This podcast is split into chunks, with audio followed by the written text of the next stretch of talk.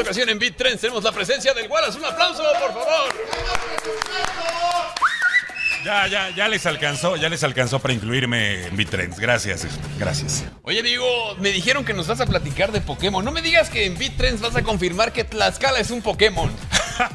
Efectivamente, aquí, aquí traigo la tarjeta de Pokémon. Miren, vean nomás, vengo preparado.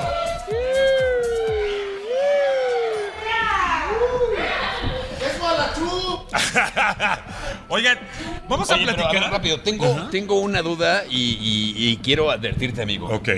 La- el mensaje con tu chamarra de Pikachu en la espalda dice pica. ¿Pica? ¿Y abajo de la espalda qué traes? Pica. Pica. Sí, lo podemos confirmar. ¿Sí? Sí, lo podemos Sí, es- confirmar, sí. Bueno, ok. Pikachu. ¿Tienes algún problema? No te vayan a picar. ¿Tienes Como algún Alfredo Adame que... Te puedo, mira, mira que te puedo cancelar, ¿eh? Puedo empezar con una ga- campaña de cancelación. De cancelación. Sí. No, pero estoy advirtiéndote.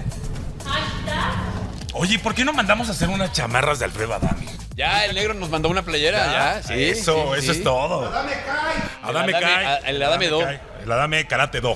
Sí. Oigan, hoy vamos a platicar, justamente como dice el buen Frank, de Pokémon. Y vamos a platicar de algo que le pasó a un güey que pensarías que no le pasaría esto que vamos a contar. Se trata de una estafa. Hemos oído hablar de estafas con casas, con carros, eh, de los terrenos de la familia, Pensé que ¿no? sí. Los terrenos de la abuela. Ibas a decir Pemex, Blanca. Pero bueno. Este güey, eh, eh.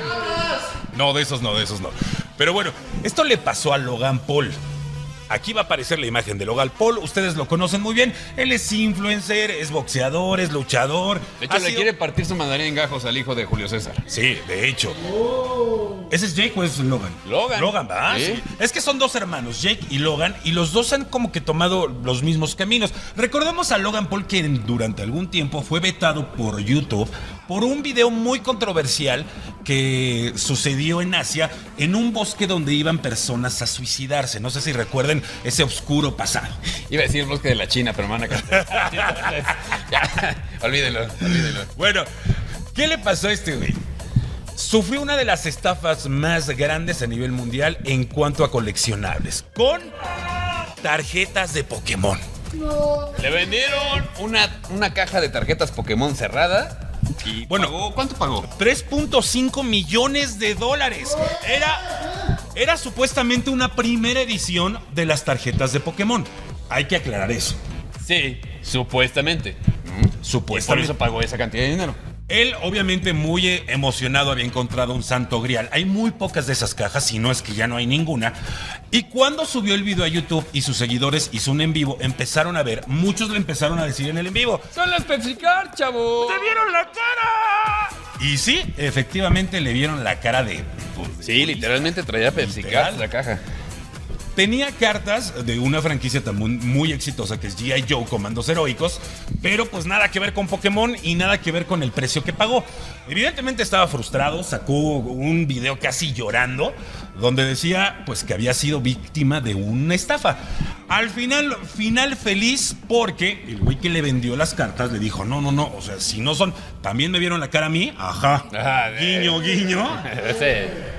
te regreso tu dinero y al final le regresó los 3.5 millones de dólares. ¿Ustedes qué hubieran hecho?